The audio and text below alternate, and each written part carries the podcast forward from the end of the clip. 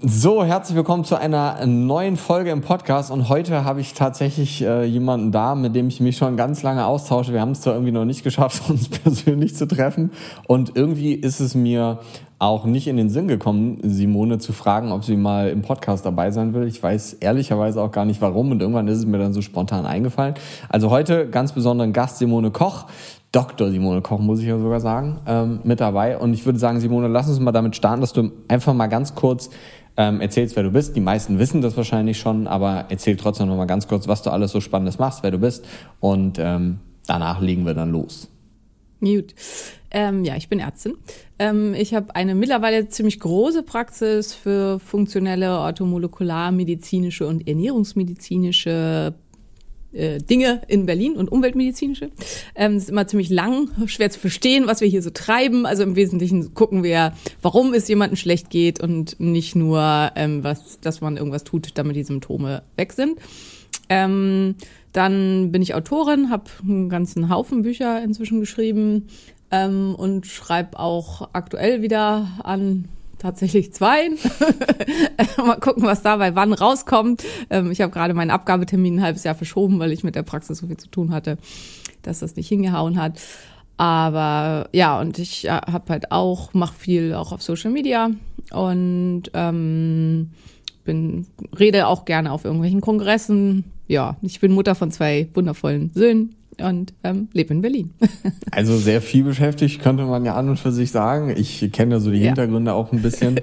ähm, das ist ja teilweise ähnliches Struggle wie ich auch. Was die wenigsten, glaube ich, wissen, ist, und das schreibst du dir ja auch nirgendwo auf die Fahne, ähm, dass du eigentlich Gynäkologin bist. Ähm, hat ja. das einen Grund, warum du das nirgendwo, ähm, warum du das eigentlich nirgendwo aufschreibst? Na, das ist halt ja nicht mehr das, was ich aktuell mache. Und ich habe halt das Gefühl, das verwirrt die Leute dann eher. Also, weil dann glauben halt viele, dass ich keine Männer behandle, was nicht der Fall ist. Und ähm, oder werfen mich halt in diese Hormonschiene.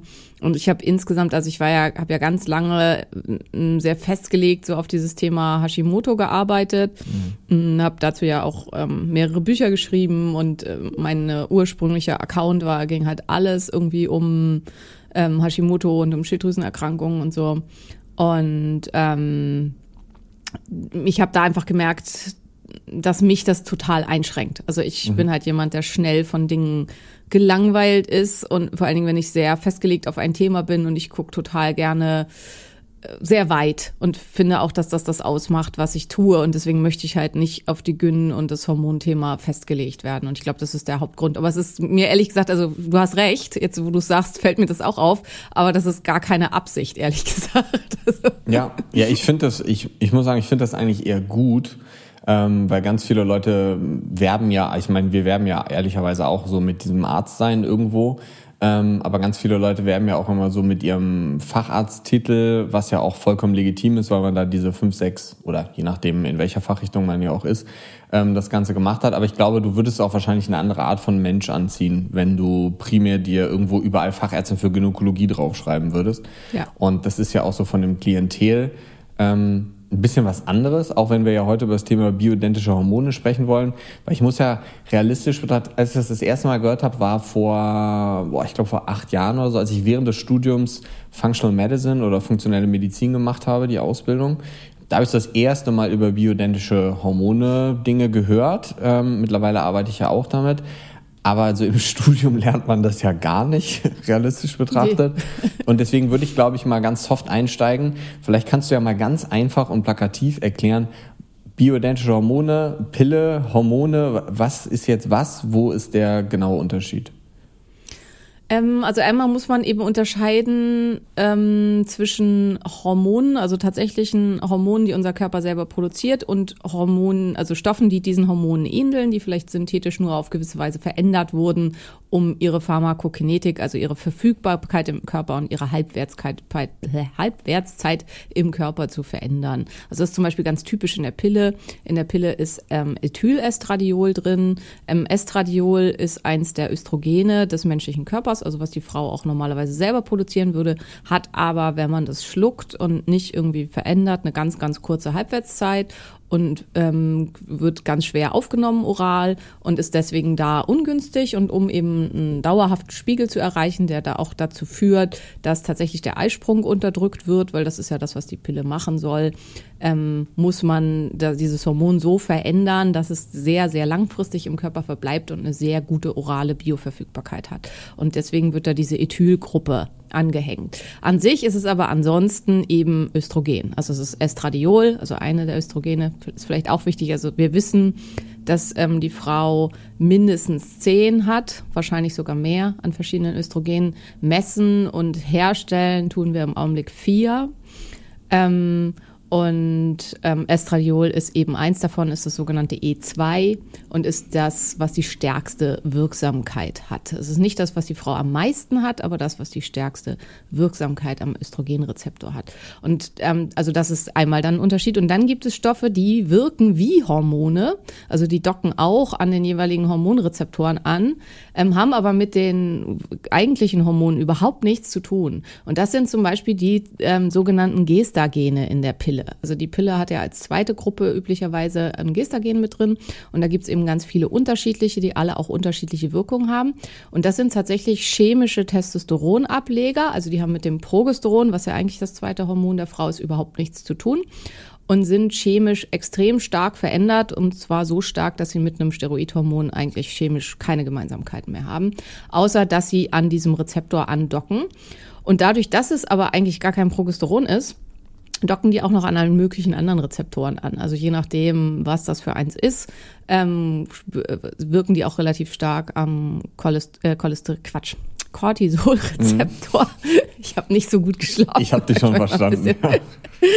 am Cortisolrezeptor, manche ähm, am Testosteronrezeptor ähm, und manche an den Mineralkortikoidrezeptoren, also das, was ähm, auch Aldosteron, also was mit für den Wasserhaushalt und so ähm, verantwortlich ist. Und das macht eben auch die Wirkung und Nebenwirkungen der Pille jeweils aus, dass die nicht spezifisch an den Progesteronrezeptor gehen, sondern dass sie halt an allen möglichen anderen auch mit dran wirken. Und das macht man sich zum Teil zunutze, also zum Beispiel bei den, die auch am, ähm, an den Androgenrezeptoren andocken, die haben da keine Wirkung, also nicht alle, einige haben eine Wirkung, aber es gibt auch einige, die machen das Gegenteil, das sind Antiandrogene und die blockieren dann einfach nur den Rezeptor, ohne dass es zu einer Wirkung kommt.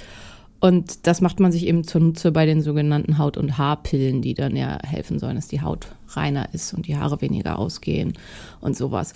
Und ja, wie gesagt, also chemisch haben die eben mit unseren eigenen Hormonen eigentlich überhaupt nichts mehr zu tun. Und das ist ganz, ganz wichtig, wenn man irgendwelche Artikel liest und so. Vor allen Dingen in der amerikanischen Literatur werden Gestagene und Progesteron in ganz vielen Studien, in ganz vielen Büchern in einen Topf geschmissen. Und das führt zu unglaublicher Verwirrung und zu unglaublich viel Quatsch in dem, was da erzählt wird. Also das kann man leider nicht schöner beschreiben, mhm.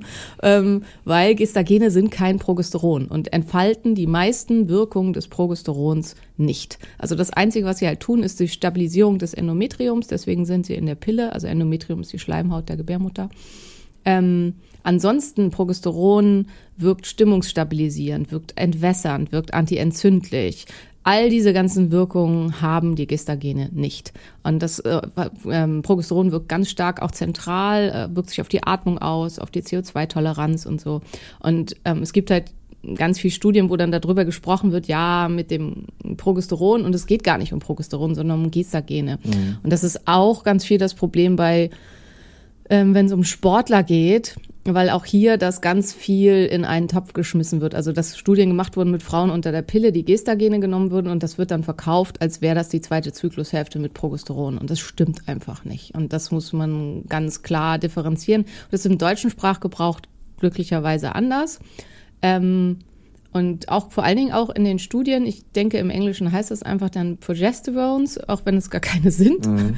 Und ähm, deswegen führt das dazu ganz viel Verwirrung. Ähm, ja, warum habe ich das jetzt schon gebracht? Weil mir das total wichtig ist, weil in dem Bereich halt viel gefährliches Halbwissen bis Nichtwissen unterwegs ist, was gerade, und das ist einer der Gründe, warum hier so viel, vor allen Dingen von nichtmedizinischen Einflussnehmenden fehlverstanden wird. Sag ich ja, mal. absolut. Finde ich auch super, dass du das schon gebracht hast. Ähm, weil das sind ja einfach so Dinge, auch wenn man jetzt vielleicht nur den Anfang vom Podcast hört, ist es ja wichtig, dass man so die wichtigsten Nuggets oder so die wichtigsten Sachen definitiv mitnimmt. Das heißt, zusammengefasst kann man eigentlich sagen, auch wenn das so im Sprachgebrauch ja anders benutzt wird, zumindest jetzt in Deutschland, weil es wird ja immer gesagt, so die Pille sind Hormone. Eigentlich ist es dann aber ja nicht so richtig so, oder? Wie würdest du das sehen? Ähm, ja, stimmt. Also die Pille ist halt ein Hormon, also das Ethylestradiol und ansonsten eben also Xenohormone, also hormonwirksame Stoffe, die halt am Hormonrezeptor andocken, aber nicht wirklich Hormone sind, weil Hormone, also wenn man es halt wortwörtlich nimmt, wie die medizinische Definition ist, ist ein Hormon halt ein Stoff, der mhm. in einem Organ des menschlichen Körpers produziert wird und über die Blutbahn dann zu seinem ähm, Effektorort, also da, wo er wirken soll, hintransportiert wird und da dann wirkt. Das ist die Definition ja. eines Hormons. Und das gilt eben für ähm, Clomadiol oder Dienogest oder so gilt das nicht. Also mhm. Und wo kommt da jetzt so das Thema bioidentische Hormone? Wie, wie findet das jetzt letzten Endes äh, so seinen Halt dann trotzdem in der Schulmedizin? Ähm, also ursprünglich kam man da so ein bisschen hin, dass man, also es gab ja, also es wurden halt ganz viel mit künstlichen ähm, Stoffen gearbeitet, die lassen sich halt patentieren. Also das ist auch, weil man sich jetzt ja fragen könnte, warum machen wir eigentlich nicht alles mit bioidentischen Hormonen? Wenn das viel gesünder ist und viel besser ist, warum machen wir da nicht alles mit? Mhm. Das liegt schlicht und ergreifend daran, dass man einen körpereigenen oder vollständig natürlichen Stoff nicht patentieren kann. Ähm, das ist ganz viel leider in der Medizin ein Problem. Das heißt ganz kurz, wenn ich dich einmal unterbreche, weil ich wette, dass an dieser Stelle die Frage sonst kommt. Man könnte rein theoretisch auch mit bioidentischen Hormonen verhüten. Ähm, wahrscheinlich schon, ja. Mhm. Hat tatsächlich nie jemand versucht, da wirklich was mitzumachen. Aber ähm, also es gibt eine Pille, ähm, oh, ich weiß jetzt aber auch nicht mehr, wie sie heißt, Quenya, glaube ich. Mhm. Müsste ich aber nachgucken. Äh, ich bin ja schon lange raus aus der Gyn. Ich weiß aber auch nicht, ob sie noch gibt. Mhm. Und das war der erste und einzige Versuch, wo man tatsächlich auch mit natürlichem Progesteron gearbeitet hat. Mhm. Und die hat auch funktioniert. Also theoretisch würde das gehen. Und wenn man halt sagt, okay, wir wollen keine Ethylestradiol-Veränderung, sondern nur Estradiol, dann müsste man die mehrmals am Tag nehmen. Mhm. Aber theoretisch würde das auf jeden Fall funktionieren. Okay. Ja. Ähm, aber das ließe sich eben nicht patentieren und was sich nicht patentieren lässt, das kann jeder, jeder problemlos nachmachen und dann verdient man da kein dickes Geld mit. Und ähm, das ist halt der Grund, warum ähm, da ganz, ganz wenig meistens äh, Arbeit reingesteckt wird, mit natürlichen Stoffen zu arbeiten. Und ja, äh, mit dem, also in der großen Welle der, der Hormonersatztherapie, wo halt jede Frau wie Drops irgendwie in den Wechseljahren Hormone aufgeschrieben gekriegt hat, hat man halt ganz viel mit synthetischen ähm, Hormonen, ähnlichen Stoffen gearbeitet und hat dann eben ja festgestellt, damals mit der North Health Study, ähm, dass das dann doch nicht so gesund ist, wie man gedacht hat und mhm. dass es vielen Frauen halt dann schlechter ging. Dann wurde da wieder ein bisschen von zurückgegangen. Dann hat ähm, Firma Abbott angefangen mit Presumen. Presumen sind Hormone der Stute, also sind Pferdehormone. Mhm. Und hat dann angefangen, damit die Frauen zu behandeln, mit der Idee, das ist ja natürlicher und gesünder und so weiter. Und wurde dann halt ganz, ganz viel gegeben. Ähm, und so bin ich auch zu den ähm, Hormonen gekommen, weil ich eine Patientin hatte, die dann ähm, gesagt hat, äh, Frau Dr. Koch, was ist denn das, was Sie hier bekommen? Und dann habe ich gesagt, ja, das ist ähm, natürliche Hormone vom Pferd ähm, weil vorher war die Pharmavertreterin da und hat mir das überzeugend verkauft. ähm, so agiert man leider als junger Arzt, muss man halt auch, also vielfach zumindest. Und dann hat sie gesagt, ja, aber ich bin doch keine Stute. Wieso kriege ich denn jetzt hier Stutenhormone? Und das hat mir halt schwer zu denken gegeben und dann habe ich mich zum ersten Mal zu Hause damit befasst, gibt es denn auch Hormone vom Menschen? Und habe dann halt festgestellt, ja. Und man kann halt durchaus damit behandeln ähm, und habe mich dann da einfach sehr viel eingelesen und tatsächlich dann angefangen, meine Patienten mit bioidentischen Hormonen zu behandeln. Mhm. Und wo ist der Vorteil? Der Vorteil ist, dass die Leber damit viel, viel besser zurechtkommt ähm, dass keine, also in, im Metabolismus, also im Abbau des Ganzen, es weniger zur Ausbildung von gegifteten Stoffen kommt, also von Stoffen, die für den Körper problematisch sind, ähm, die wahrscheinlich verantwortlich sind für eben erhöhtes Krebsrisiko, Probleme im Herz-Kreislauf-System und so, was man halt in dieser Studie damals alles festgestellt hatte. und ähm, dass ja es üblicherweise eben auch deutlich besser vertragen wird. Der Nachteil ist, dass eben die Bioverfügbarkeit schlechter ist, dass man es meistens mehrmals täglich verwenden muss, dass es auch oft nicht oral genommen werden kann, sondern über die Haut aufgetragen werden muss oder gespritzt werden muss, je nachdem mit was man arbeitet ähm, oder mit einem Pflaster dass dann die Compliance oft nicht so gut ist. Also die Patienten machen das nicht so, wie man das gerne hätte. Mhm. Und ähm, das dann äh, und als weiteres ähm, Problem ist, dass man die Werte ziemlich häufig kontrollieren muss. Und das ist halt auch was, was von den Kassen nicht bezahlt wird. Und womit sich, also ich glaube, dass die meisten, viele Patienten, die in diesem Bereich Interesse haben, die gerne bioidentische Hormone, äh, bioidentische Hormone bekommen würden, auch bereit wären, die Kontrollwerte zu bezahlen. Aber die meisten Ärzte haben da einfach noch keine Aufmerksamkeit für und scheuen sich auch ganz doll und schämen sich fast so ein bisschen dafür, zum dem Patienten sagen zu müssen, tut mir leid, das müssen sie selber bezahlen. Mhm. Und ich glaube, das ist das halt, was. Ist das, ist das die Erfahrung, die du gemacht hast, dass ähm, selbst wenn die Patienten sagen, sie wollen es selber bezahlen, weil ich habe das Problem zum Beispiel auch häufig, ähm, jetzt nicht nur beim bioidentischen Hormonthema, da natürlich nochmal extremer, wenn du jetzt wirklich jeden Zyklus nachmessen willst. Aber ganz oft ist es dann auch, dass die Patienten zurückkommen und sagen, ja, ich, ich habe sogar gesagt, ich bezahle das selber, aber die Ärzte sagen, ja. nee, das ist sinnlos, ich mache das nicht, ich ja, genau. weigere ja. mich. Ja. ja, ist leider auch meine Erfahrung, dass das ganz, ganz oft passiert. Deswegen wie, ich wie den gehst Leuten du dann damit sage, um? Ich sage den Leuten, fahren Sie ins Labor. Ja. Das, das, mache ich auch. Das mache ich tatsächlich auch. Ich dachte, du hast jetzt irgendeine eine Wunderlösung kein, oder so. Kein Geheimtipp. Ähm, also tatsächlich ähm, finde ich, das dreht sich gerade ein bisschen. Also ich habe viele tolle Hausärzte, mit denen ich zusammenarbeite, mhm. die halt die Blutabnahmen übernehmen und die da auch total offen sind und interessiert sind und so. Ja. Ähm, ich glaube, das ist so ein bisschen die neue Generation, die jetzt nachwächst. Ja, es also, wird mehr und mehr auf jeden Fall, das stimmt, absolut. Ja, ja. Ähm, was würdest du jetzt sagen, so, also du hast gerade eben schon so ein paar Sachen gesagt, warum dieses bioidentische Hormonthema so in der, ich sag jetzt mal, in der normalen Schulmedizin jetzt nicht so eine große Rolle spielt. Was würdest du denn sagen, ist so der, der typische Patient in Anführungsstrichen bei dir, oder grundlegend sonst auch, ähm, wo man anfangen würde, mit bioidentischen Hormonen zu arbeiten. Also was sind so die Symptome, mit denen jemand zu euch oder zu dir in die Praxis kommt vielleicht, wo du sagen würdest, hm, okay, hier sollte man auf jeden Fall Thema Hormone mal bestimmen in Blutwerten. Jetzt noch gar nicht therapeutisch, sondern erstmal nur quasi ganz am Anfang, wenn jemand zu dir kommt. Was sind so ganz typische Sachen, wo ähm, du sagen würdest, da landen wir bestimmt nachher bei dem Thema?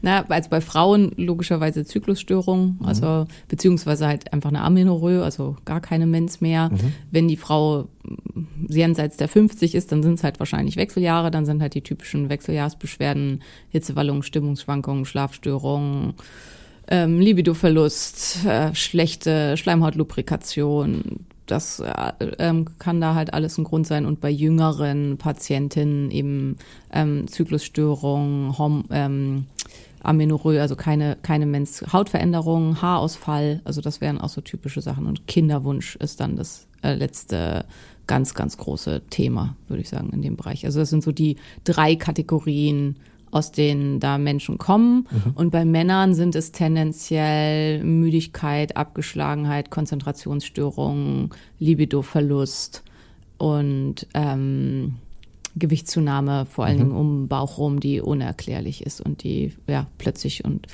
unerwartet sozusagen aufgetreten ist. Bei Frauen vielleicht, also und bei Männern manchmal auch, was noch oft ist, sind Wassereinlagerungen, also massive Wassereinlagerungen, zum Teil auch ähm, nicht dauerhaft, sondern nur zu bestimmten Zeiten. Das kann auch ein Zeichen dafür da sein, dass hormonelle Störungen vorliegen. Mhm. Bei Frauen ist es dann eher ein Mangel an Hormonen und bei Männern ist es dann eher eine Verschiebung von Hormonen? Oder wie, wie stelle ich mir das jetzt vor bei euch in der Praxis? Weil gerade so dieses Beispiel mit Gewichtszunahme am Bauch und Co. hört sich jetzt ja erstmal so ein bisschen nach Östrogendominanz an.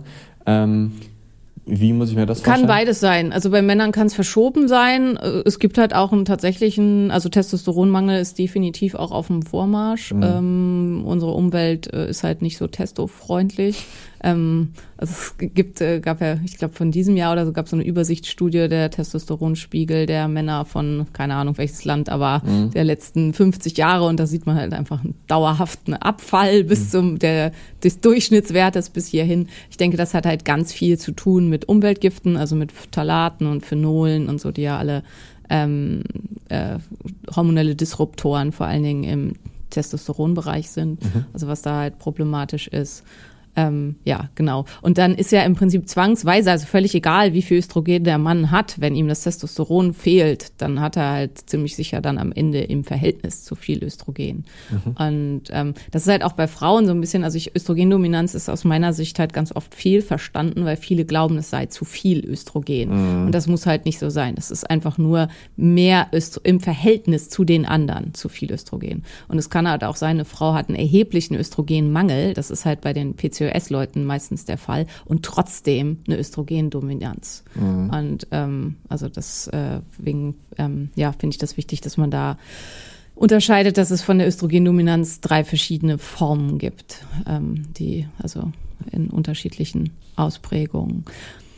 Ja, genau. Und also psychische Dinger sind halt auch oft so, so das Gefühl irgendwie total instabil zu sein, mhm. weinerlich, viele beschreiben das auch so ein bisschen so als, ja, ich habe das Gefühl, wahnsinnig zu werden. Also, dass man mhm. halt einfach so Ausflip-Momente hat, wo ja. man äh, sich so gar nicht mehr im Griff hat.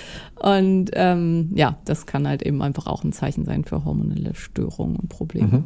Wenn, wenn du jetzt dir jemanden ganz spezifischen vorstellen würdest, also sagen wir, du hast ja jetzt ganz viele Beispiele genannt, sagen wir mal, da kommt jetzt zum Beispiel jemand mit einer Aminorö ähm, zu dir an, hat jetzt sagen wir mal, vor einem halben, dreiviertel Jahr oder so die Pille abgesetzt. Ähm, wie wäre jetzt so deine Herangehensweise? Gerade so, wenn man sich Blutwerte zum Beispiel anschauen würde, ähm, was würdest du da im Detail, gerade so, wenn wir jetzt auf dieses Hormonthema eingehen würden, aber natürlich auch, auch wenn du jetzt sagen würdest, hey, Energiemangel, ich würde mir auf jeden Fall auch ein Ferritin angucken, um natürlich irgendwo Dinge gegenseitig auszuschließen. Ähm, was wäre da an Blutwerten das, was du auf jeden Fall sehen wollen würdest, um dann therapeutisch logischerweise auch entscheiden zu können, macht man jetzt an den Hormonen was, wie macht man da was? Ja. Also als allererstes ähm, sollte man hier auf jeden Fall ein FSA und ein LH bestimmen. Das ist was, was tatsächlich viele Ärzte nicht machen. Mhm. Und wenn dann, ähm, weil ich will halt wissen, ist die Frau in den vorzeitigen Wechseljahren, was es ja leider auch gibt. Ähm, das wird dann abgekürzt als POF, also Premature Ovarian Failure. Oder ist die Frau, will der Eierstock einfach nicht, aus welchem Grund auch immer. Ähm, und wenn das vorzeitige Wechseljahre sind, dann wären LH und FSH deutlich erhöht. Und zwar FSH doppelt so hoch wie LH, das ist das Kriterium der Wechseljahre.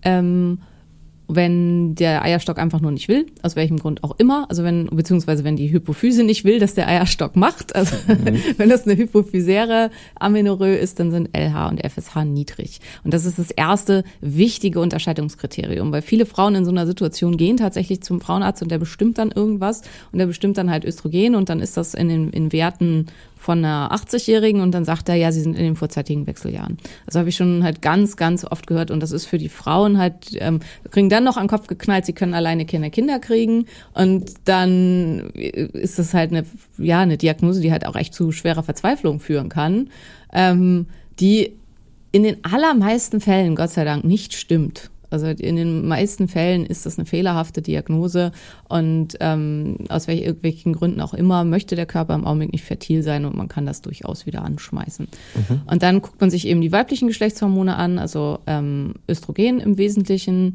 ähm, wenn man möchte, dann kann man auch noch einen Östrogen-Metabolismus machen, um zu gucken, ob es da irgendwelche Störungen gibt. Aber jetzt bei einer Aminore würde ich, würde ich erstmal nur Estradiol machen. Mhm. Ähm, Progesteron müssen wir in der Situation im Prinzip nicht bestimmen, weil die Frau blutet ja nicht, hat keinen Zyklus. Progesteron wird super niedrig sein, weil woher soll es kommen? Mhm. Ähm, und dann machen wir DHAS, also mit einem Sulfat hinten dran, weil im Blut ähm, macht das andere nicht so Sinn.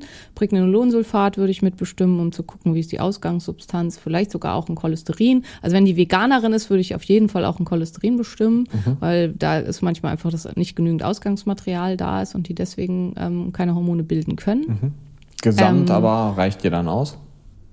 Ja. Okay. Ja. Mhm. Also, weil ich will ja nicht wissen, wie sind die Fraktionen ja. aufgeteilt, das wäre in dem Moment nicht so wichtig.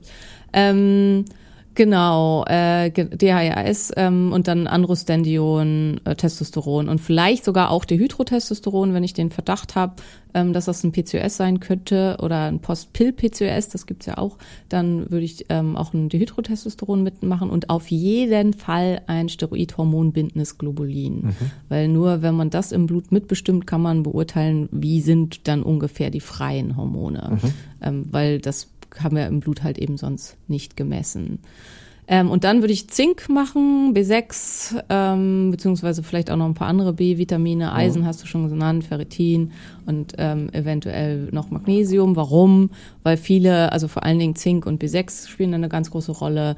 Ähm, die Pille führt zu einem extremen Nährstoffverlust, dadurch, dass äh, der Körper für ihren Abbau massiv Nährstoffe verbraucht, weil wie gesagt, also dieses Ethylestradiol, was da drin ist, das hat eine ganz lange Halbwertszeit, ist vom Körper ganz schwer zu entgiften. Also unter der Pille ist der Östrogenspiegel oft um das zehnfache erhöht gegenüber der Norm. Also normalerweise ist eine Frau so im fertilen Alter zwischen 90 und 180 und unter der Pille sind viele bei 900 bis 1000 mit dem Östrogen, weil sie halt dieses Ethylestradiol nicht abbauen können. Das belastet den Organismus enorm und führt eben zu einem ganz starken Nährstoffverlust aus verschiedenen Gründen. Einmal, weil der Körper Stress hat durch das Ganze und einmal, weil die Enzyme, die für den Abbau verantwortlich sind, massiv nach oben gefahren werden müssen. Mhm. Und oft ist es so, dass die Mens einfach nur nicht wieder äh, auftritt, weil der, dem Körper die Ausgangsstoffe fehlen, mhm. um den Steroid-Hormonstoffwechsel vernünftig in Gange zu bringen. Das heißt, Mikronährstoffe beziehungsweise alle Sachen, die du jetzt gerade aufgezählt hast, auch sogar von Cholesterin bei Veganerinnen und Co. Ähm, wie würdest du da jetzt vorgehen im Detail? Alles auffüllen? Hast du da so ein quasi irgendwie einen Plan, wie du vorgehst, dass du sagst, hey, wir machen das jetzt für acht Wochen zum Beispiel, messen dann nochmal nach oder gucken, weil irgendwann ist ja auch so der Punkt angekommen, wo man quasi ja ständig auffüllen kann, aber wenn nicht wirklich was passiert, muss man ja trotzdem überlegen, wie sind so ja. die nächsten Pläne. Ja. Also tatsächlich mache ich da nicht lange rum. Ich, die kriegen fast immer alle bei mir sofort Progesteron, mhm. ähm, um zu gucken, ob ich sie mit Progesteron stimulieren kann. Also ein bisschen hängt das davon ab, wie hoch ist der Östrogenwert. Also auch amenorrhoische Frauen nach dem Absetzen der Pille haben oft noch ein einigermaßen gutes Östrogen, was so bei 40, 50 liegt. Mhm. Ähm, das ist nicht hoch genug, dass eine Blutung auftreten würde aber auch nicht so niedrig, dass sie eben Symptome haben von einem mhm. Östro massiven Östrogenmangel. Und wenn ich denen Progesteron zyklisch gebe, dann bluten die wieder.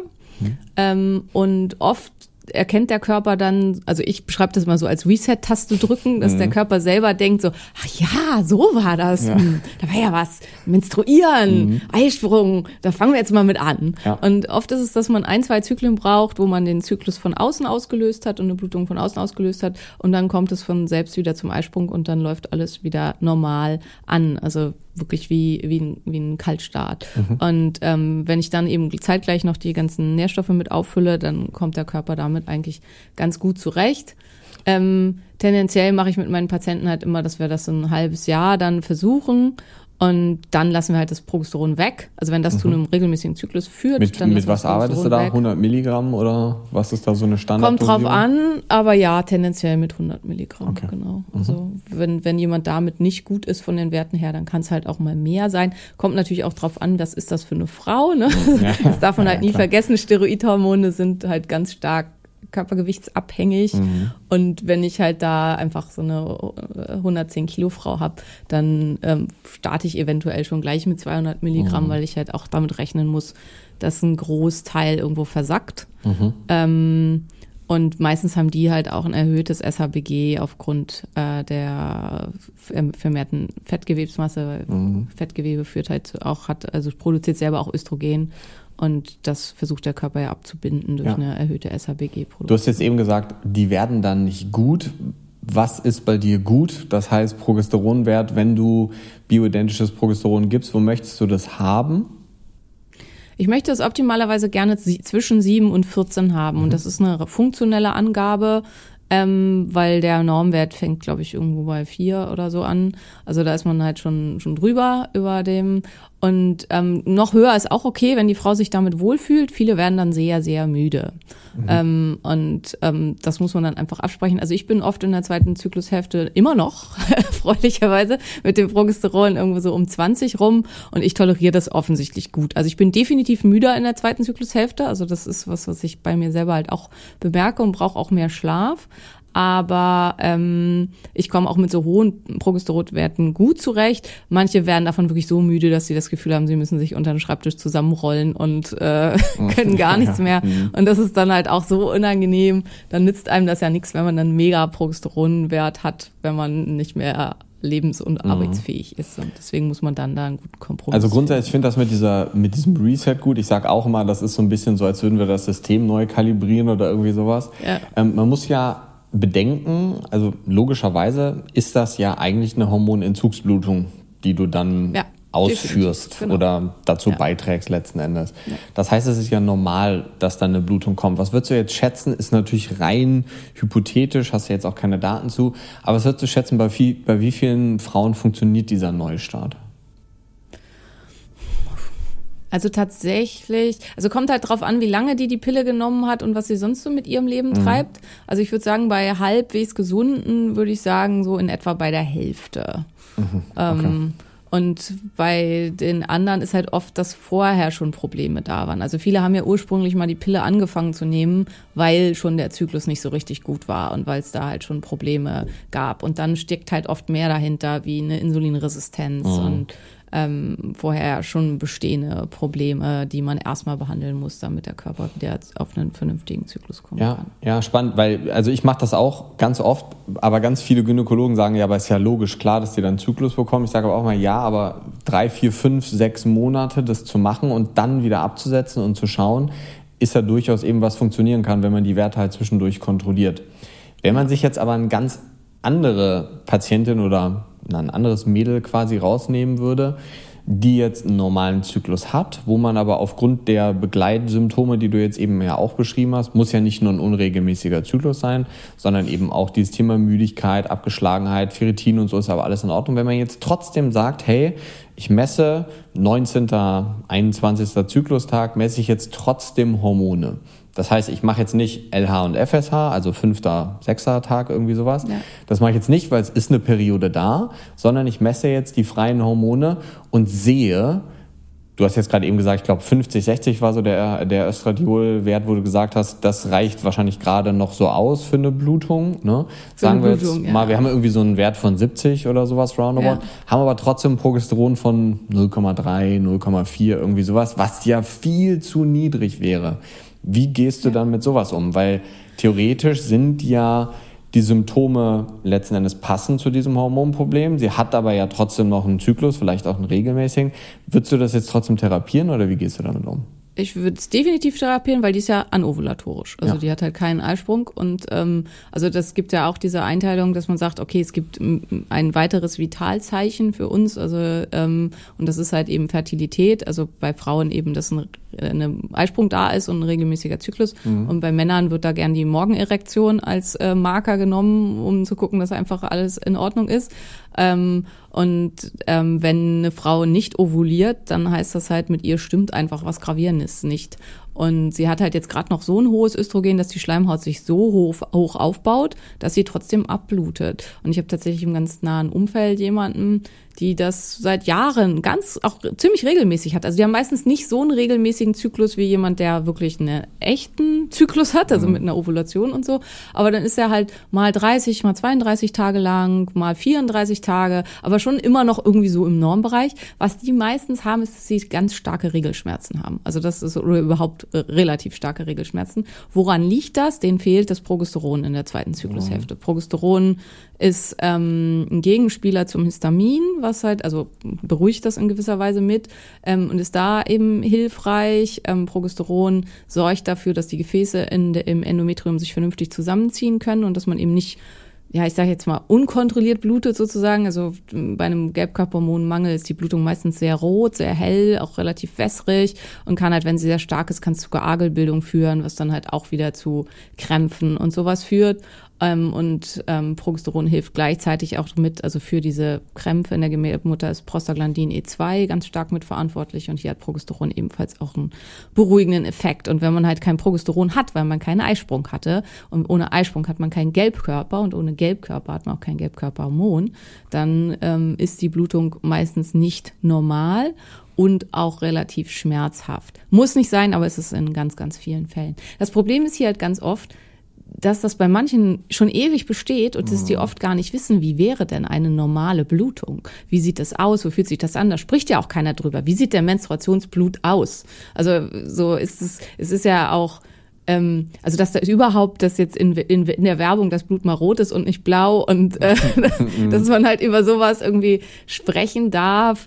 Ähm, das ist ja ganz, ganz neu. Also Menstruationsblut ist ja was, was ganz hohen Schamanteil hat und ganz i ist und wo irgendwie keiner irgendwie drüber spricht. Und ja, dass es eben nicht normal ist, wenn das irgendwie klumpig, braun ist und stinkt. Und dass es halt auch nicht normal ist, wenn es super wässrig und rot ist. Das wissen die meistens nicht. Mhm. Und ähm, also dadurch ist das dann eben schwierig. Ich würde auch die mit Progesteron einstellen, auf jeden Fall in der zweiten Zyklushälfte und würde versuchen halt rauszukriegen, warum ovuliert die nicht? Also weil das ist natürlich die große Frage dahinter. Was ist das Problem? Ist die zu dünn? Das kann halt sein. Das ist was, was äh, es immer mal wieder gibt. Hat die massive Mängel, was halt auch sein kann. Also wenn der Körper einfach total unterversorgt ist mit bestimmten Sachen, findet er Fertilität jetzt nicht so angesagt. Ähm, steht, also eine Insulinresistenz ist halt auch immer ganz weit oben bei Ursachen für Anovulationen. Ähm, in dem Zusammenhang dann eben auch wieder PCOS, was hier eine mhm. große Rolle spielen kann. Wo ich das auch häufiger sehe, ist Zustand nach harter Low-Carb-Diät. Mhm. Also das macht das halt auch. Das kann auch sehr dauerhaft das ganze System zerschießen. Also manche brauchen wirklich ein Jahr oder so, um dann auch bei völlig normalem Gewicht, um wieder ähm, in einen sauberen, vernünftigen Zyklus zu kommen, weil massive Leptinmängel, also Leptin haben wir jetzt noch gar nicht angeführt, aber Leptin ist halt eins der Masterhormone in unserem Körper, der ähm, das für alle so ein bisschen mitverantwortlich ist und wenn man extrem kohlenhydratarm ist, dann wird Leptin super niedrig. Also wenn man es dauerhaft macht mit einer strengen ketogenen Diät, geht das gegen Null. Und dann denkt der Körper, wir sind am Verhungern, auch wenn das in Wirklichkeit gar nicht so wäre. Und dann stoppt der Zyklus. Und das kann auch sehr lange dauern, bis der wieder anspringt. Also mhm. ist das wieder. Inwieweit siehst du da das Thema Schilddrüse noch mit drin? Weil ich finde, also was wir heutzutage extrem häufig haben, ist, auf der einen Seite so dieses Thema Zyklusprobleme. Ich habe das ja in der Praxis auch ganz, ganz, ganz viel von Amenorrhoe bis unregelmäßiger Zyklus und Co. Ähm, aber was ich eben auch ganz oft in Begleitung sehe, ist eine sekundäre Schilddrüsenunterfunktion, wo die Leute kommen und sagen, ja, die Schilddrüse ist alles in Ordnung. Ähm, der Hausarzt hat sich das angeguckt und man guckt so auf die Werte und denkt so, ja gut, das TSH ist irgendwie bei eins, schön, das ist ja gut, aber wir sehen halt keine freien Werte und dann guckt man sich die freien Werte an und dann merkt man plötzlich, dass da gar nichts gut ist, dass nämlich die freien Werte auch extrem niedrig sind. Das heißt, dass wir so theoretisch schon irgendeine Problematik haben. Der TSH-Wert müsste ja nämlich eigentlich eher hochgehen, wenn die freien Werte viel zu niedrig sind. Ähm, wie, wie siehst du das? Weil, also wir hatten ja gerade eben so dieses Thema Neustart.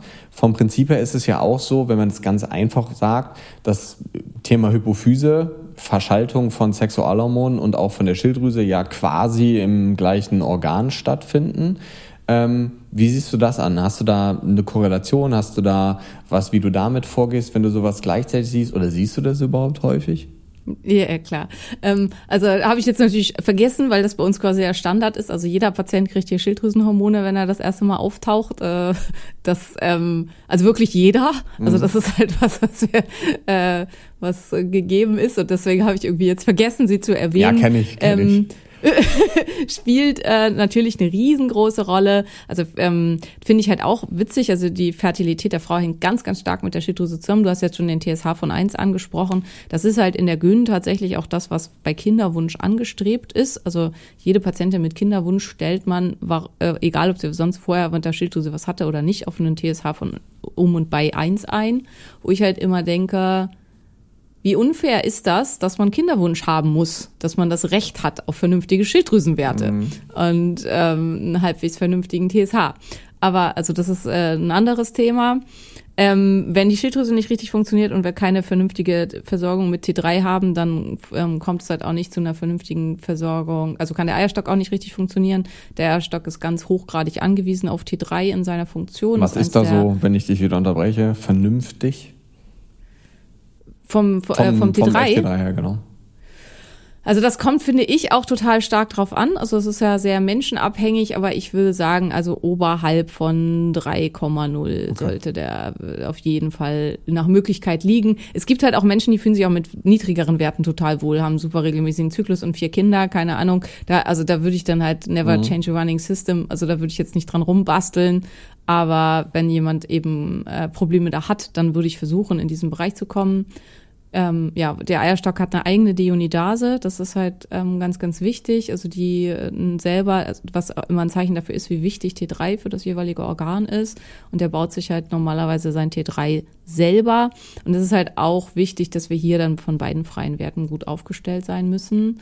Ähm, und die hängen ganz, ganz stark miteinander zusammen. Also die Schilddrüse hat ganz stark Östrogenrezeptoren und die, äh, das ähm, Ovar hat eben ähm, ganz, ganz viele T3-Rezeptoren und dadurch kann sich halt so ein, auch bei diesen Organen ein verhängnisvoller Kreislauf einstellen, wenn an einer Stelle irgendwas nicht stimmt. Also das heißt, ähm, eine gute Schilddrüseneinstellung gehört, gehört hier auch immer mit dazu.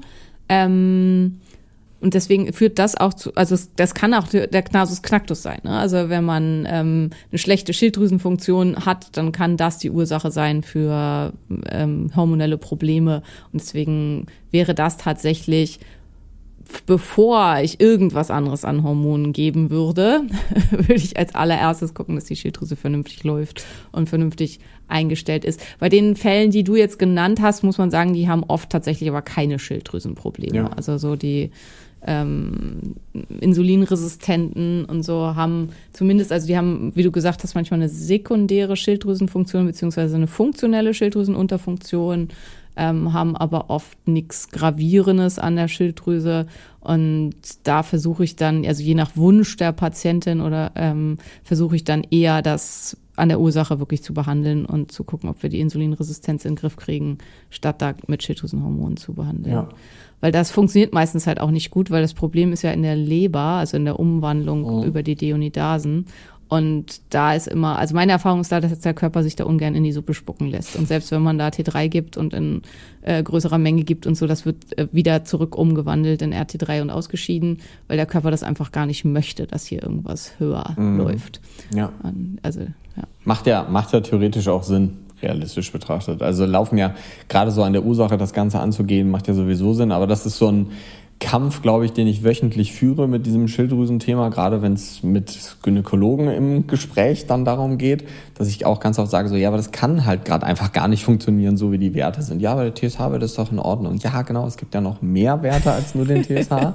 so, ich weiß auch nicht, warum sich das so, ähm, so extrem hält, aber jetzt haben wir ja ganz viel über das Progesteron gesprochen. In was für Fällen arbeitest du denn mit bioidentischem Östrogen oder vielleicht sogar mit beidem? Ähm, also bei der Patientin, die du genannt hast, bei dem zweiten äh, oder bei, bei, dem ersten Fall, also bei der echten Amenorrhoe nach Pille, mhm. würde ich tatsächlich auch relativ zügig dann mit Östrogen mit einsteigen. Äh, also erstens auf jeden Fall, wenn die nicht menstruiert unter Progesteron, mhm. weil dann hat sie einfach nicht genügend eigenes Östrogen, um eine Blutung zu entwickeln. Und dann muss man halt ganz klar sagen, ähm, mit jedem Tag quasi, den sie unzureichend östrogenisiert ist, steigt ihr Risiko im späteren Leben Osteoporose zu entwickeln. Mhm. Und das lässt sich halt auch nicht mehr aufhalten. Also das ist nichts, was man nachholen kann. Und weil der, die Knochen, äh, der Knochen an Dichte verliert, was ähm, einen dauerhaften, langfristigen Schaden verursachen kann. Das wissen wir von Anorektikern oder von Hochleistungssportlern, dass sie halt im späteren Leben deutlich erhöhtes Risiko für Osteoporose und Knochenbrüche haben, mhm. weil sie halt einen Großteil ihres Lebens unteröstrogenisiert sind. Und ähm, deswegen versuche ich da, also ich gebe den zwei, drei Zyklen maximal, bis sich das halt ähm, harmonisiert hat und dann arbeite ich mit Östrogen. Und ich arbeite dann tatsächlich mit ähm, Bi- oder Tri. Ähm, Östrogenen. Das heißt, ähm, also ich habe ja schon am Anfang gesagt, die Frau produziert normalerweise zehn verschiedene Östrogene, ähm, von denen wir wissen. Und wir können halt ein paar davon nachmessen und ein paar davon auch äh, produzieren, sozusagen. Ähm, und ähm, wir haben halt einmal das Estradiol, was wie gesagt die stärkste Wirkung entfaltet. Und wir haben aber auch das Estriol. Und während Estradiol vielfach eher proentzündlich ist, ähm, Wasser ziehen kann, also zu Ödemen führen kann. Und ähm, wirkt Estriol eher entwässernd, ähm, wirkt stabilisierend und wirkt stark antientzündlich. Und normalerweise hat die Frau das im Verhältnis von etwa 90 zu 10, also hat 90 mal mehr ähm, Estriol als Östrogen. Und das ist das tatsächlich auch, wie wir behandeln. Also wir geben halt ein Biest, also mit ähm, ähm, im Verhältnis von äh, 9 zu 1 mit äh, Östradiol, Estra, äh, Estriol und Estradiol. Wir haben früher mit Triest gearbeitet, also noch mit Estron mit drin. Ähm, das wurde, also Estron wirkt halt, wenn man mh, Metabolis eine Metabolismusstörung hat, also wie zum Beispiel ein Kompolymorphismus, das ist ein, eine ähm, genetische Veränderung, die zu Abbaustörungen dieser Hormone in der Leber führt, also den Abbau einfach verlangsamt, die ziemlich häufig ist. Und ähm, oder das, das kann ein Problem sein, oder dass man einfach massiv überlastet ist mit Substanzen, die ja mhm. abgebaut werden müssen. Und das sind viel halt auch Giftstoffe, die, also viel aus unserer Umwelt.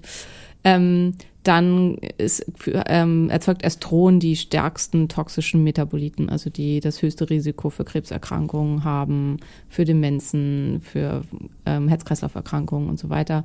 Und deswegen gibt also haben viele von den ähm, Apotheken haben Estron als Bestandteil zurückgezogen. Mhm. Und deswegen arbeiten wir damit jetzt auch nicht mehr, obwohl es sich eigentlich natürlicher anfühlen würde, weil so eine gesunde junge Frau würde ja selber auch Estron produzieren. Mhm. Aber ja. Lässt du das mischen oder arbeitest du mit einem Präparat ja. oder wie machst nee, ich du das? Ich lasse es mischen. Ja, mhm. Dosierungstechnisch hast du da irgendwie so eine Standard, einen Standard, mit dem du arbeitest? Also du hast ja schon gesagt, Verhältnis 9 zu 1, aber was für eine Ja, also wenn die Frau halt selber kaum Östrogen produziert, dann fange ich halt an mit einem Milligramm Estradiol am Tag. Wenn sie halt noch, also so die, wie du jetzt genannt hast, so irgendwie mit dem ähm, Estradiol so bei 40 liegt oder so, dann würde ich ähm, eventuell sogar ein bisschen höher starten, wenn das halt eine junge, mhm. gesunde Frau ist, weil zu erwarten ist, dass sie mehr braucht, um vernünftige, auf vernünftige Werte zu kommen. Und mein Ziel ist eine Einstellung, ähm, also zumindest bei allem, bei jedem, der so unter 40 ist, würde ich so versuchen, auf so Werte um 180 rumzukommen. Mhm. Und ich mache immer einen Östrogenmetabolismus unter einer bioidentischen ähm, Östrogentherapie, weil ich halt gucken will, wie kommt der Körper damit klar, dass ich von außen Östrogen zugebe, wie kommt die Leber damit klar, wird das alles abgebaut, entstehen toxische Metaboliten, weil wenn toxische Metaboliten entstehen, dann kann man da sehr gut gegen agieren, indem man die einzelnen Enzyme induziert, also indem man bestimmte sekundäre Pflanzenstoffe und sowas gibt oder vielleicht auch einfach Nährstoffe, die die Enzyme in ihrer Funktion unterstützen. Und dann kriegt man es eigentlich immer hin, dass ähm, der Metabolismus vernünftig ist. Aber wenn man nicht guckt, dann kann man es mhm. halt auch nicht verbessern. Für viele, die jetzt nicht wissen, was es ist, ein Östrogenmetabolismus ist ein Laborprotokoll. Ja, ne? genau. Das ist ein Laborprotokoll, wo man die Abbauprodukte des Östrogens im Urin misst. Ja. Also, weil Östrogen wird über einen ziemlich komplizierten Weg abgebaut vom Körper, ist halt ein Stoff, der, den der Körper schwer los wird und der eben zu Stoffen umgebaut werden können, die, also die Symptome der Östrogendominanz also all das, was das halt eben macht, so Wassereinlagerung, Stimmungsschwankungen, sich verrückt fühlen, äh, Gewichtszunahme, äh, komische Hitzewallung und so weiter. Das ähm, und dann auch aber Neigung zu Autoimmunerkrankungen, zu Krebserkrankungen, Herz-Kreislauf-Erkrankungen.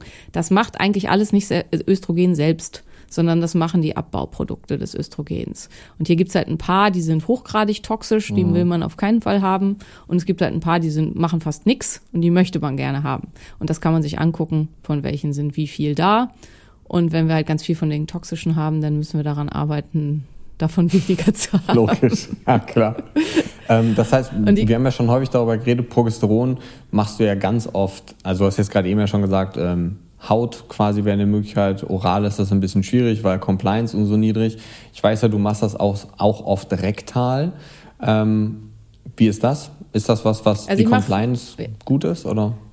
Ich mache fast, also ich versuche immer zu rektal und vaginal zu überreden. Tatsächlich Haut ist so ein Ding aus den USA, da gibt's halt auch so ein paar Bücher drüber, mhm. weswegen das da meine Erfahrungen mit über die Haut sind ganz, ganz schlecht. Mhm. Also schlechter Wertanstieg. Ja, kann ich nur bestätigen. Sch äh, sch schlechte ähm, Wirksamkeit, oft dann Umwandlung in Testosteron, was dann halt wieder, ähm, beziehungsweise andere Androgene, was dann Hautstörungen und Hautprobleme macht. Gerade bei dicken Frauen Katastrophe, mhm. weil da kriegst du es auch nie wieder raus. Da hängt das dann im subkutanen Fettgewebe und wenn man dann nach drei Jahren noch im Speichel Progesteron misst, kriegt man immer noch exorbitant erhöhte Werte, mhm. weil das halt da dann festhängt. Also ich versuche, ich gebe überhaupt kein topisches Progesteron mehr. Und mhm. aus meiner Sicht kommt das auch wieder daher, Entschuldigung, nicht böse sein, liebe Heilpraktiker, aber weil es halt dreiprozentiges Progesteron rezeptfrei gibt als Creme. Und deswegen wird es halt undifferenziert aufgeschrieben, weil sie es aufschreiben können. Mhm. Ähm, und äh, ist aber, es hat eine ganz schlechte Pharmakokinetik, das versackt im Unterhautfettgewebe und also ich mache es überhaupt nicht mehr. Mhm. Und es gibt halt schöne Forschung, ich glaube von Dr. Mücke, dass die submuköse Gabe allen anderen Gaben massiv überlegen ist. Also dass mhm. die Aufnahme über die Schleimhaut am besten ist. Da gibt's eben, hast du schon genannt, und die Varianten vaginal und rektal. Vaginal ähm, ist eigentlich die Methode der Wahl, also das, wo es halt auch zugelassene Medikamente für gibt.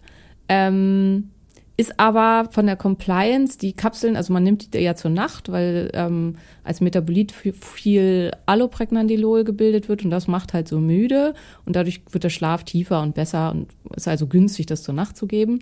Ähm, aber irgendwann platzt diese Kapsel und dann läuft halt das Progesteron raus. Und wer einen sehr leichten Schlaf hat und auch gegenüber so empfindlich ist, wird davon A wach und B finden viele Frauen das einfach unangenehm, dass oh. dann da irgendwie sowas passiert. Und wenn man es rektal einführt, dann merkt man das nicht. Also der, aus der aus Rektum, der Schließmuskel ist fest, der ist zu, da läuft nichts raus.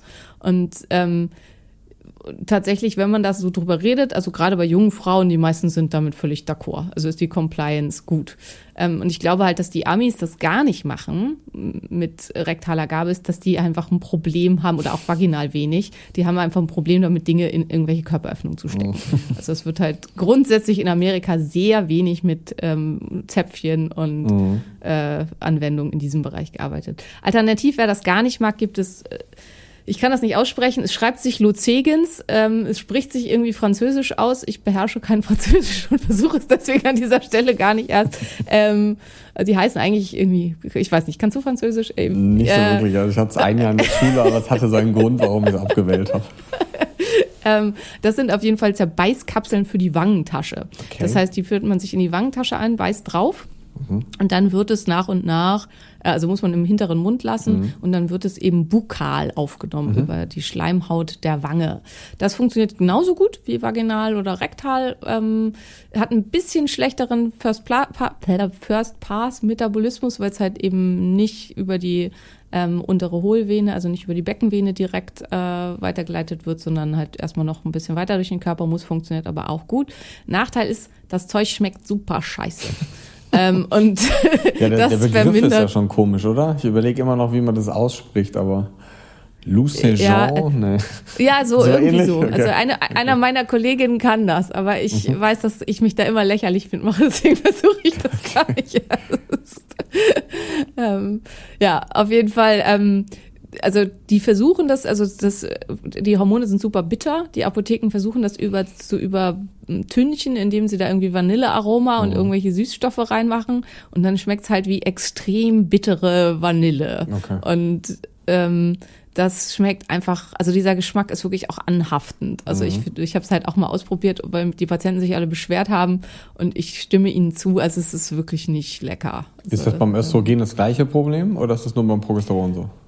Das ist nur beim Progesteron so. Östrogen ähm, kann man ja, also gebe ich halt, Östrogen geht super über die Haut. Also das ist halt ähm, vom ähm, Metabolismus und von der Pharmakokinetik über die Haut perfekt. Und deswegen wende ich das eigentlich immer über die Haut an, mhm. wenn die Compliance halbwegs da ist. Man kann es halt auch als, als liposomale Aufbereitung oral geben. Mhm wenn man es nicht verhütungsmäßig nehmen will, sondern einfach nur für gute Spiegel, dann hat man aber starke Schwankungen. Und das muss man den Frauen halt auch sagen, dass man dann, also es ist für jemanden, der eh schon zur Stimmungsschwankung neigt, nicht die richtige Medikation, weil dann gehen die halt, also ich weiß nicht, ähm, bei Big Bang gibt's eine Folge, wo Howard aus Versehen immer die Östrogencreme seiner Mutter benutzt und dann ähm, furchtbar äh, weinerlich und stimmungslabil wird. Und dann sagt er zu seiner Frau, ja, aber ihr seid doch auch immer unter Östrogen. Und dann sagt Bernadette mit ihrer Quietschi-Stimme, ja, aber wir haben auch ein Leben lang Erfahrung, den Drache zu reiten. und, und da ist halt viel dran und den Drachen muss man reiten können. Mhm. Und wenn man halt ähm, immer oral morgens ein Milligramm einwirft, dann hat man halt erst einen sehr hohen Spiegel und dann im Laufe des Tages wieder einen sehr niedrigen Spiegel.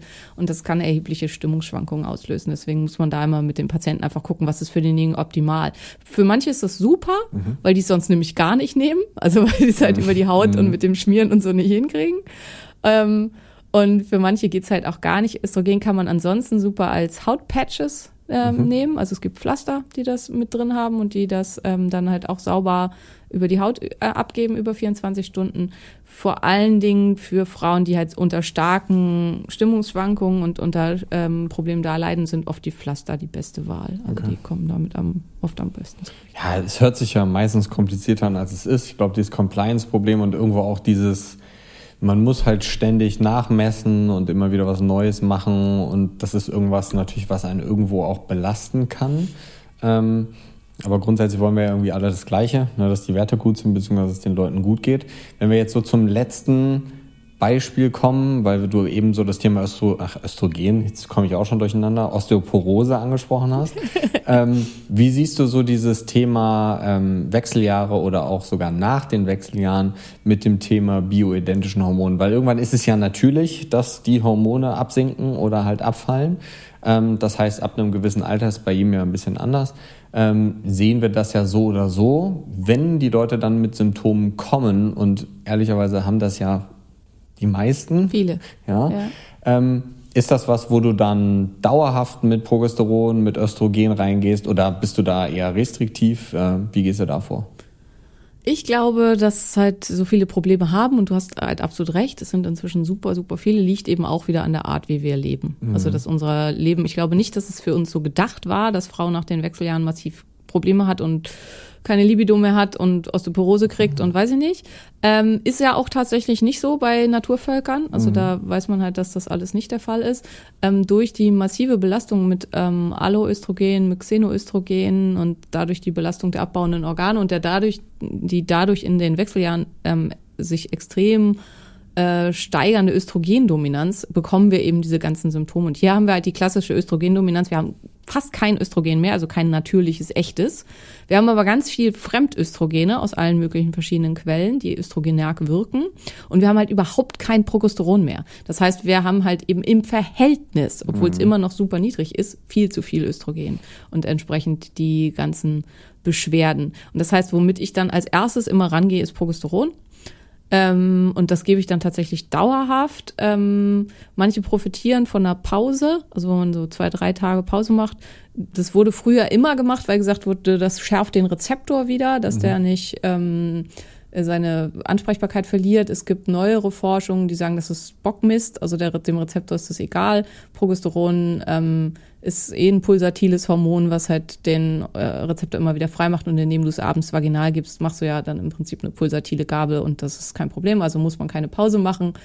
Ähm, ich mache es trotzdem, dass falls sich halt eine Schleimhaut aufbaut oder so, dass die dann abbluten kann in dieser Pause. Also, das heißt einmal ähm, im Monat zwei, drei Tage Pause. Zwei, drei Tage Pause, mhm. genau. Es gibt manche Frauen, die fühlen sich dann total schlecht in dieser Pause. Denen sage ich dann halt, ja, dann nehmen sie es durch. Das habe ich nämlich auch schon gehabt, ja. ja.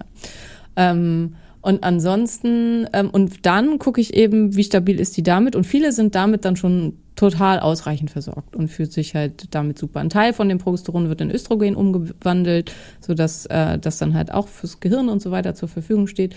Und wenn das eben nicht ausreicht, also wenn trotzdem Wechseljahrsbeschwerden da sind im Sinne von Hitzewallungen und Schlafstörungen, weiß ich nicht, mhm. dann bin ich, äh, gibt es bei mir sofort Östrogen, also dann auch wieder halt ein Bier ist, weil ich der Meinung bin, wir haben heutzutage diese Möglichkeiten und ich bin nicht, ja, also ich glaube halt nicht so, habe nicht sowas, dass ich denke, das ist von Gott gewollt, mhm. dass wir da jetzt leiden müssen oder irgendwas.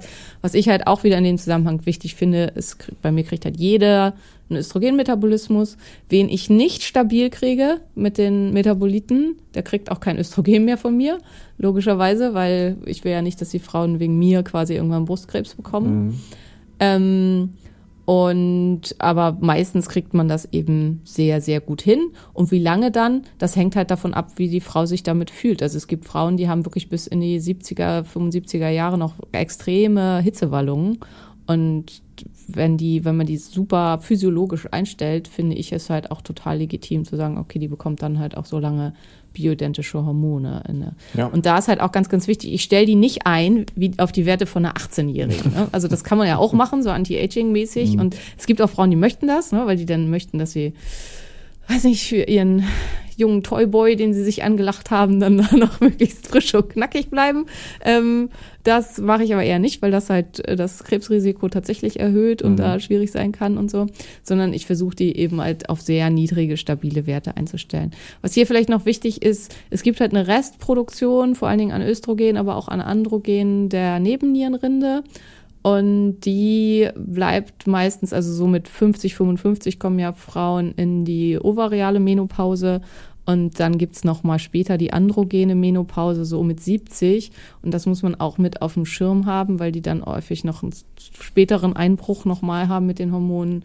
Und gerade auch danach, also nach der Andropause, ähm, kann es sein, dass es Sinn macht, auch noch Testosteron mit reinzugeben in kleiner Menge. Also vor allen Dingen, weil also auch da wird nicht viel und nicht gerne drüber gesprochen, aber auch 70-Jährige haben zum Teil noch ein sehr lebhaftes Sexleben und leiden da halt extrem drunter, wenn mhm. das alles nicht mehr funktioniert. Und da muss man dann eventuell eben auch mit Androgenen noch mit rangehen, weil das für die extrem lebensqualitätseinschränkend sein kann, wenn das dann auch nicht mehr vorhanden ja. ist. Wo willst du die haben? Also jetzt nicht vom Testo, sondern vom Östrogen und vom Progesteron her ungefähr?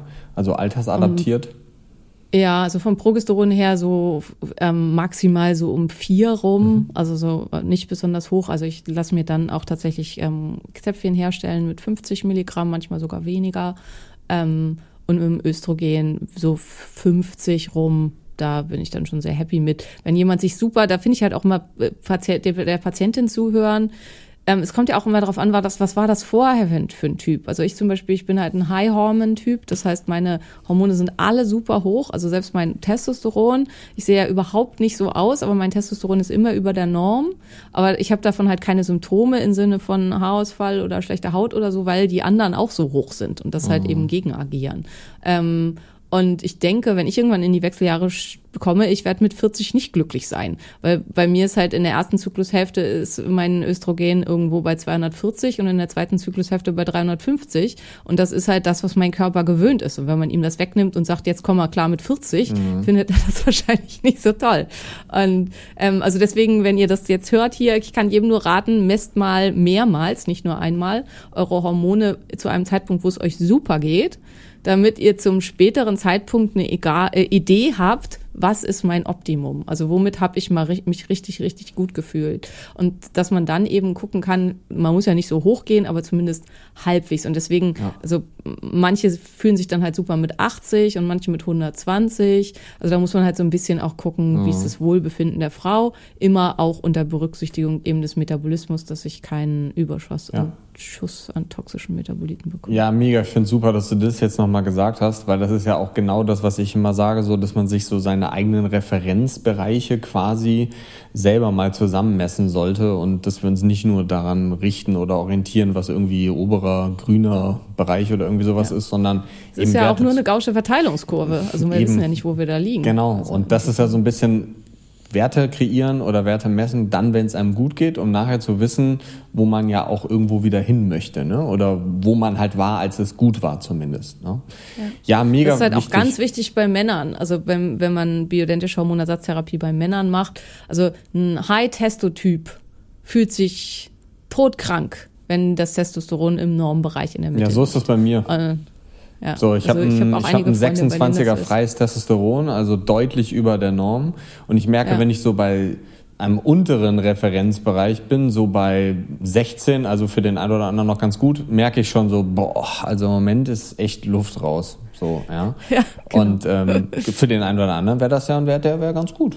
So. Ja, der wäre ganz gut, ja. Also wo man das halt oft hat, ist bei den Kraftsportlern, wenn die sich halt mit einer, also die wirklich naturalen, wenn die sich mit einer Wettkampfdiät mit dem Testo dann völlig in den Keller gedroschen haben. Die sind dann noch im Normbereich. Also die sind dann absolut noch im Normbereich, aber die fühlen sich halt wie dreimal überfahren mhm. und haben null Fokus und ähm, und das ist halt auch ganz, ganz wichtig, dass man da einfach mal guckt. Und es gibt halt auch, also ich habe einen äh, Mann im Freundeskreis, der ein Testosteronspiegel liegt natürlicherweise zehnfach über der Norm. Mhm. Das ist sein Normalwert. Also wir haben mit dem alles gemacht, der ist durchs MRT geschoben worden und keine Ahnung, er hat keinen Hodentumor, er hat keinen Gehirntumor. Das ist einfach so bei ihm. Er findet das natürlich toll, ist so sehr stolz drauf. Aber ähm, das ist halt auch, wenn der halt mit seinen Werten irgendwie fallen würde, mhm. ähm, dann würde er sich wahrscheinlich super schlecht fühlen. Also ja. Ja, mega. Ich glaube, jetzt noch acht neue Patienten aufzumachen, würde dann irgendwann diese Folge sprengen. Aber ich glaube, das ist eine sehr geniale Folge geworden, weil wir über ganz viele Sachen geredet haben und ich habe das Thema ganz, ganz, ganz oft, dass irgendwie die Gynäkologen sich querstellen. Ähm, also für die Leute, die bis jetzt drangeblieben sind, gerne diesen Link einfach mal eurem Gynäkologen sonst schicken, damit der sich auch ein bisschen fortbilden kann, so dass wir da irgendwo langfristig hinkommen, weil ich habe wirklich alle zwei Wochen der Apotheke die Diskussion, dass die, die, die Apotheker dann meinen Patientinnen sagen, sie sollten das doch nochmal vom Gynäkologen abklären lassen, weil ich ja kein Gynäkologe bin. Und äh, ich schon zweimal mit der Apotheke äh, diskutiert und die gefragt haben, ob die einen Dachschaden haben. Ähm, aber ja, so ist halt das System so. Ja, können wir nicht viel dran ändern, außer ständig solche Folgen aufzunehmen und halt ähm, aufzuklären. Von daher. Da wäre mein Tipp Versandapotheke. Ja, das ist tatsächlich eine gute Idee. Ja, definitiv, da bin ich bei dir. Da müssen wir nochmal drüber reden, welche dann da sinnvoll sind und gut sind. Ähm, aber Simone, vielen, vielen Dank. Ähm, ich glaube, die meisten kennen dich ja. Ansonsten kann man dich überall finden. Eigener Podcast, Phoenix Podcast, ähm, bei Instagram, Dr. Simone Koch. Hast jetzt ja gerade auch die 60.000 geknackt, also nochmal Glückwunsch. Ja. Ähm, und ähm, ja, die letzten Worte gehören dir. Ich danke dir ganz, ganz herzlich äh, für deine Zeit. Ich weiß ja auch, dass die sehr begrenzt ist. Und ähm, vielen, vielen Dank. Ich würde sagen, du hast die letzten Worte. Ich danke dir auch. Und was ich gerne noch kurz sagen würde, ist, ähm, was viel gemacht wird, also wir haben mit Timo und ich jetzt ja auch besprochen, also lasst euch nicht unbedingt orale Therapie für Hormone aufquatschen. Für die meisten Hormone ist oral die schlechteste Wahl. Und ähm, es gibt halt da so eine Therapie, ich will jetzt den Namen nicht nennen, aber die sehr beliebt ist. Also der Typ ist inzwischen fast 100 und immer wenn der Erfinder von was fast 100 ist, sollte man überdenken, ob das noch wirklich up-to-date ist. Fängt er mit R an? ja. Ja, okay, perfekt, gut. Gut, dann könnt ihr danach ja mal googeln. Ja, genau. Also es ist halt oft bei solchen Sachen, manche Therapien sind einfach von alten weißen Männern erfunden worden und halten sich dann super krampfhaft, mhm. auch wenn äh, es längst wirklich was Besseres gibt. Ja. Ja, wunderbar. Vielen Dank dir. Und ähm, ich würde sagen, hoffentlich bis bald. Ja, prima. Ja, perfekt. Achso, wir müssen.